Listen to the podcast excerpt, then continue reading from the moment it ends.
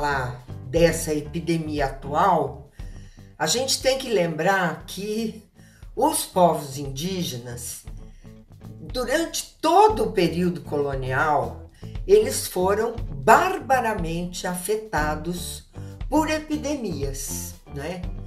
Os vírus, os bichos invisíveis, eles vinham da Europa, vinham com os navios e vinham através dos colonizadores. No decurso desses 500 anos de história, são muitos episódios uh, de epidemias que mataram, que dizimaram uma parcela muito grande da população indígena. Aqui no Brasil, né, nós vamos ter, em território brasileiro, nós vamos ter vários episódios de uh, sarampo, de varíola, de catapora, de gripes, né?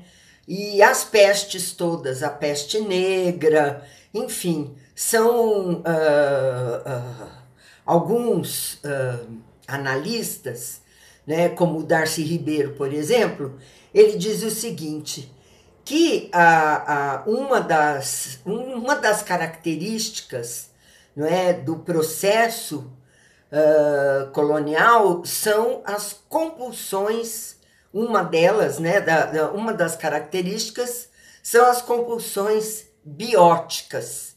Então, ele vai dizer, o colonizador, ele quer as terras indígenas, ele desmata e ele explora os recursos naturais. Mas as epidemias, elas foram muito brutais, muito, porque elas não eram é, visíveis, não é? É, é uma, uma guerra inglória, porque não tem o inimigo, não é visível, ele é um inimigo invisível e ele está uh, ali rondando e matando. Então, a falta de, de resistência dessas populações nativas aqui para esses vírus e bactérias e protozoários, etc., que eles não conheciam, né, e para o qual não existia uma terapêutica e nem remédios na medicina tradicional, elas foram dramáticas. Uma das coisas foi que, uh, assim, a concepção de doença para os povos indígenas, vou generalizar aqui, a concepção de doença é que a doença é fruto do feitiço. É uma coisa, né, colocada no corpo das pessoas por um poder xamânico. Quem tem o poder xamânico? O xamã, né? Os sacerdotes. Então, quando uma comunidade está muito abatida não é, por uma epidemia, certamente é o pajé ou xamã da outra comunidade que colocou o feitiço ali, né?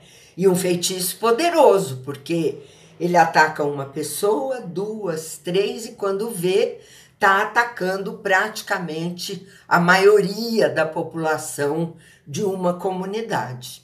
Nós vamos encontrar em diversas regiões, a região que eu estudei lá na, na, nas confluências, nas margens do rio Purus, né, que fica ali na Amazônia Ocidental, eh, Acre e sul do Amazonas, eu encontrei ali um, um, diversos relatos, coisas assim tenebrosas, porque eles acabaram, essas comunidades, uh, era uma guerra entre pajés. É isso assim que eles interpretaram.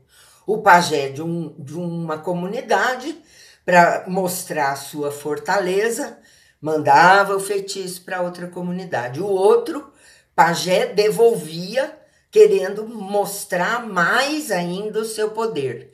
Isto é, né, as epidemias elas provocaram um, um, um, uma, uma desestruturação muito grande, né?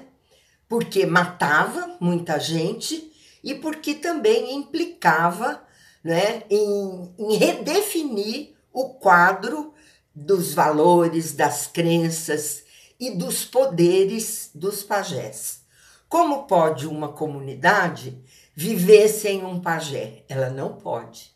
Então, algumas comunidades que eu conheci, você chegava e perguntava se tinha pajé, não era bem assim que eu fazia, mas enfim, não, aqui não tem pajé. Não, a gente vai no hospital, na cidade, a gente usa o remédio da Sucan, do hospital, do médico, né?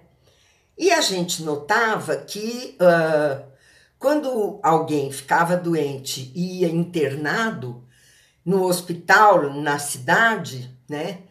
Uh, o doente não ia embora, ele recebia a alta do médico e, e ficava inventando desculpa para não sair. Ah, não, porque eu estou esperando alguém que venha me buscar e esse alguém nunca chegava. Até que um dia aparecia uma pessoa que aí eu identificava como pajé e chegava no doente, conversava, postava as mãos assim, tal e daí falava: "Pode ir". Aí o doente saía do hospital. Então, quer dizer, tinha uma pagelança velada, oculta, né, aos olhos daqueles que não pertenciam àquela comunidade. Porque eles tinham que proteger os seus pajés, né? Porque senão desencadeava novamente essa guerra e uma exacerbação dos poderes do pajé. Eu estou contando essas coisas para dizer que uh, uma epidemia mata, mas uma epidemia desestrutura também. Nós vamos ver que em determinados momentos da história do Brasil, uh, essa, essa contaminação por epidemia foi proposital em muitas regiões e para muitos povos. Né? Chegou-se a levar roupa contaminada pelos uh, doentes de sanatório de tuberculose, né, sem lavar, sem nada, e distribuir numa aldeia que estava incomodando ali o fazendeiro e tal. E aí, dali a pouco, pá, tuberculose pegava todo mundo e matava. Agora, no coronavírus, né, o Covid-19, ele está começando já a chegar nas comunidades indígenas. Né? Então, já o primeiro rapaz Yanomami morreu, uma agente de saúde lá no Rio Javari também já morreu. Enfim, o, o, o, a epidemia está rondando, né? E a gente não sabe qual vai ser a extensão dessa epidemia para os povos indígenas. O que nós sabemos é que são populações extremamente vulneráveis e que deveriam estar sendo protegidas. Né? Quem que vai levar esse vírus para as aldeias? Os garimpeiros, os madeireiros, né? E o que está fazendo né, o governo federal? O ministro da, do Meio Ambiente ele demitiu um agente do IBAMA, né, eh, porque tinha tirado os garimpeiros de uma área indígena para proteger aqueles, aquela comunidade ou as comunidades que vivem ali naquela área, para proteger de levar a epidemia.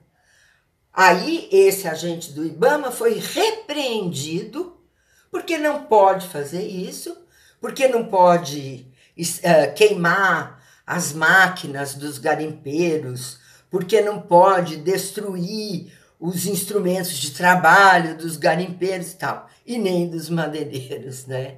E o que tem acontecido desde que esse governo assumiu é que as áreas indígenas estão sendo invadidas Então, o que tem acontecido de um ano e meio para cá, é desde antes, mas de um ano e meio para cá piorou, é que a entrada nas áreas indígenas está muito violenta. Então, vai, como consequência, um de, num determinado momento, acrescentar a epidemia. Eu acho que isso é uma coisa que deveria ser o contrário, isto é, que o governo, a CESAI, a FUNAI, etc., devia estar protegendo essa população tão vulnerável.